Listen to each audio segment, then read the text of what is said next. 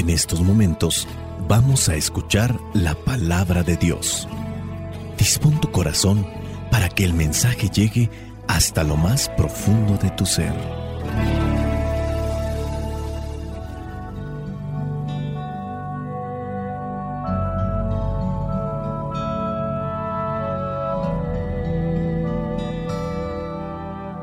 El Evangelio que la iglesia nos presenta para el día de hoy corresponde a Lucas capítulo 6 versículos del 36 al 38. Dice así, sean ustedes compasivos, como también su Padre es compasivo. No juzguen a otros, y Dios no los juzgará a ustedes. No condenen a otros, y Dios no los condenará a ustedes. Perdonen y Dios los perdonará. Den a otros y Dios les dará a ustedes. Les dará en su bolsa una medida buena, apretada, sacudida y repleta, con la misma medida con que ustedes den a otros, Dios les devolverá a ustedes. Palabra de Dios. Te alabamos, Señor. Señor Jesucristo, nuestro divino Salvador, gracias te damos por tu infinito amor. Te escuchamos en la palabra te recibimos y adoramos la Eucaristía. Te servimos en los hermanos.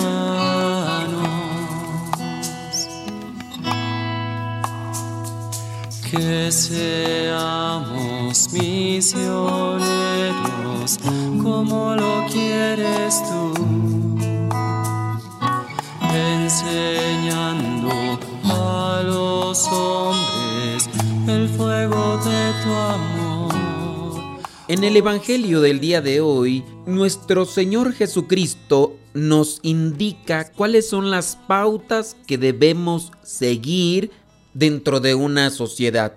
Son muchas, tenemos que ir en un proceso, no todas las cosas son de un solo jalón, poco a poco, en la medida de conocer, de asimilar, de aprender, tenemos que practicar. Nosotros, en la actualidad, utilizamos signos para identificarnos. Los mismos apellidos vienen a determinar a qué familia pertenecemos. El origen de los apellidos es diversa, pero muchos de ellos refieren al oficio que tenían ciertas familias para poderles identificar. Por ejemplo, los González, pues sin duda venían de una persona que se llamaba Gonzalo. Los Herrera, pues venían de alguien que se dedicaba a trabajar en la herrería. Eran formas de distinguir a qué familia pertenecían ciertas personas, ya sea porque el papá por su oficio sobresalía, o por el nombre del papá o del abuelo que era el más conocido por la edad. Para los que conocen a nuestra comunidad, misioneros, servidores de la palabra, saben que tenemos una cruz que utilizamos como un signo para identificarnos. Es una cruz con una figura inspirada, pero también única. La cruz es de madera y al centro de la cruz lleva colocado una pequeña placa asimilando como si fuera un pequeño libro abierto, en este caso la palabra de Dios, porque el nombre de nuestra comunidad proviene de la palabra de Dios, servidores de la palabra.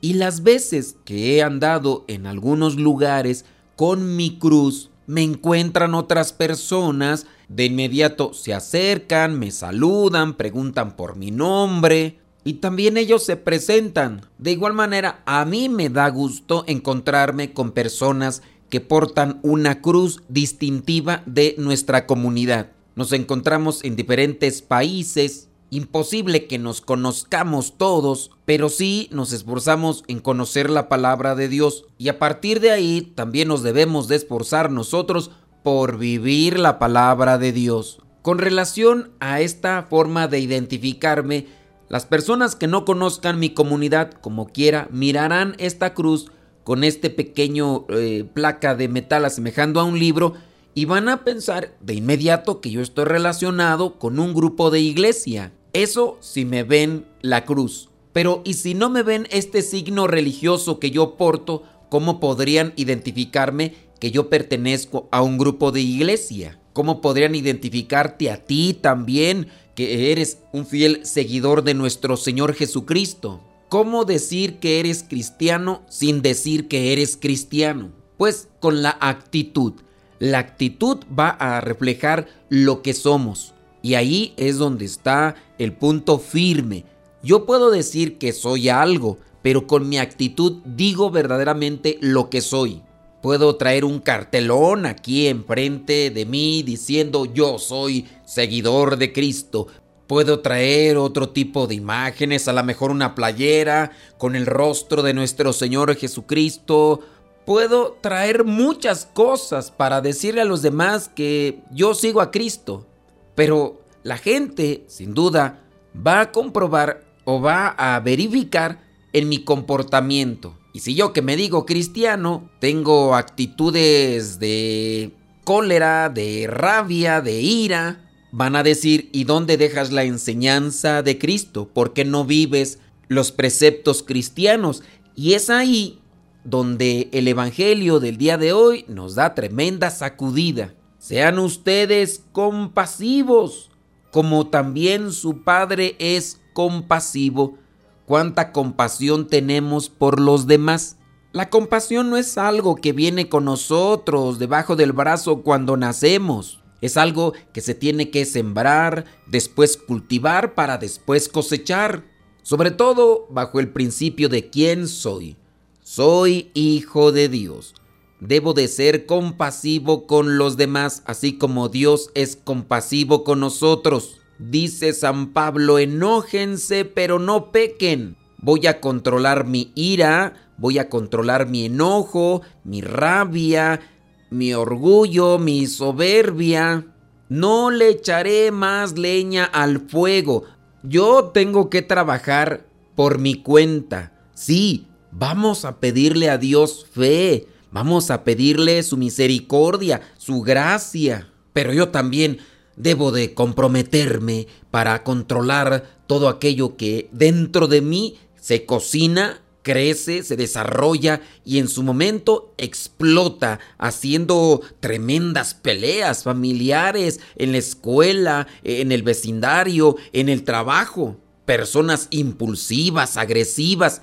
Eso no se dio tampoco de la noche a la mañana, fue algo que permitimos y que poco a poco creció y nos desbordó, de manera que a lo mejor ahora en los arrebatos eh, después nos arrepentimos, pero cuesta más controlarnos. Y habrá gente que después de que ha hecho tremendo desastre ni siquiera se va a arrepentir de estas cosas. No podemos pues pagar mal por mal. Cuando lo hagamos, nosotros mismos nos descalificamos como cristianos. Sean ustedes compasivos como también su Padre es compasivo. Versículo 37. No juzguen a otros y Dios no los juzgará a ustedes. No condenen a otros y Dios no los condenará a ustedes. Perdonen y Dios los perdonará. Hacemos un juicio sobre una actitud y emitimos una condena. Eso no nos corresponde a nosotros. Creo que algunas ocasiones nos puede ganar el enojo, pero ahí es donde tiene que trabajar la compasión. A veces nos damos cuenta de acontecimientos históricos personas que hicieron tremendo daño a la humanidad, no con una persona ni con dos, sino con muchísimas, incluso hasta miles de personas. A veces nosotros decimos o emitimos juicios como por ejemplo, ojalá y esté en el infierno fulano de tal que mandó al holocausto a tantas personas. Y así muchas veces nos dejamos llevar por el enojo, pero no corresponde a nosotros hacer ese tipo de juicios. Perdonen y Dios los perdonará. El perdón no exime de la pena o de la culpa o de la responsabilidad. El perdón nos libera a nosotros porque no estamos cargando con ese odio, con ese resentimiento, con ese rencor. Perdonar a la otra persona es darle otra oportunidad para reivindicarse. Debemos de conocer más a profundidad cuál es el perdón de Dios para con nosotros y de esta manera ponerlo en práctica. En el versículo 38 de este Evangelio dice, den a otros y Dios les dará a ustedes. Hay que dar cosas buenas, hay que dar tiempo, hay que dar amor, hay que dar comprensión, hay que dar alegría, hay que dar esperanza. Den a otros y Dios les dará a ustedes. Esta persona te hizo algo realmente grave pero tú le entregaste tu perdón. Ciertamente hay casos que ponen en qué pensar y ponen a dudar si darían el perdón a la persona. La violación a uno de los hijos, el asesinato a uno de los hijos o puede ser a uno de los papás. Hace falta luz del Espíritu Santo para hacer un buen discernimiento ante esas cuestiones. En el mismo versículo 38 dice, les dará en su bolsa una medida buena, apretada, sacudida y repleta. Dios es inmensamente generoso con sus bienes espirituales para con nosotros. Con la misma medida con que ustedes den a otros, Dios les devolverá a ustedes. No podemos dar lo que no tenemos. No podemos compartir aquello que no hemos trabajado en el corazón no es solamente compartir cosas materiales, es compartir la vida misma. Y en la medida en que meditemos, oremos y reflexionemos en la palabra de Dios, Él llenará nuestra vida de esos dones celestiales y espirituales que nos servirán para darnos a los demás. Cuando avancemos y progresemos en estas virtudes, sin duda también nos identificarán los demás aunque no traigamos una cruz, aunque no traigamos una imagen religiosa, mucho mejor será que nos distingan por la forma de vivir, de ayudarnos y de ayudar a los demás. Tenemos mucho que hacer porque la imagen cristiana, conforme el paso de los años y de las generaciones en este mundo, ha quedado manchada, ha quedado contaminada. Algunos desprecian a Cristo, desprecian a su iglesia, e incluso desprecian a todo aquel que lleve un signo cristiano. Generalizan y los meten a todos en el mismo costal. Seamos colaboradores del reino de los cielos, no destructores.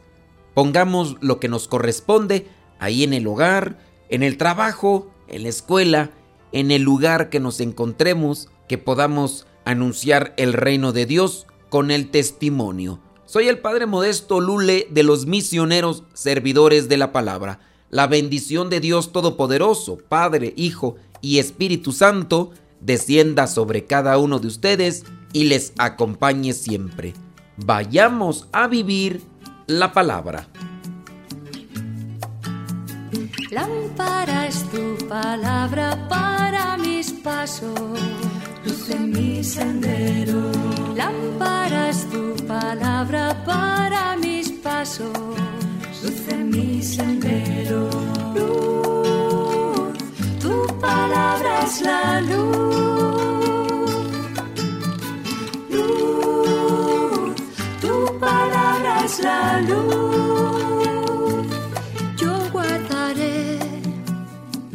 Tus justos mandamientos Señor, dame vida según tu promesa. Lámpara es tu palabra para mis pasos, luz en mi sendero. Lámpara es tu palabra para mis pasos, luz en mi sendero. Luz, tu palabra es la luz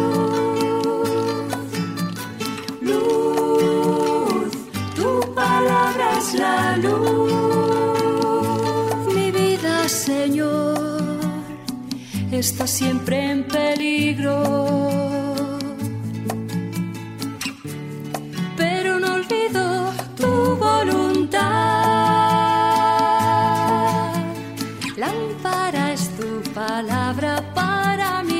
Mis pasos. Luz en mi sendero. Lámpara es tu palabra para mis pasos.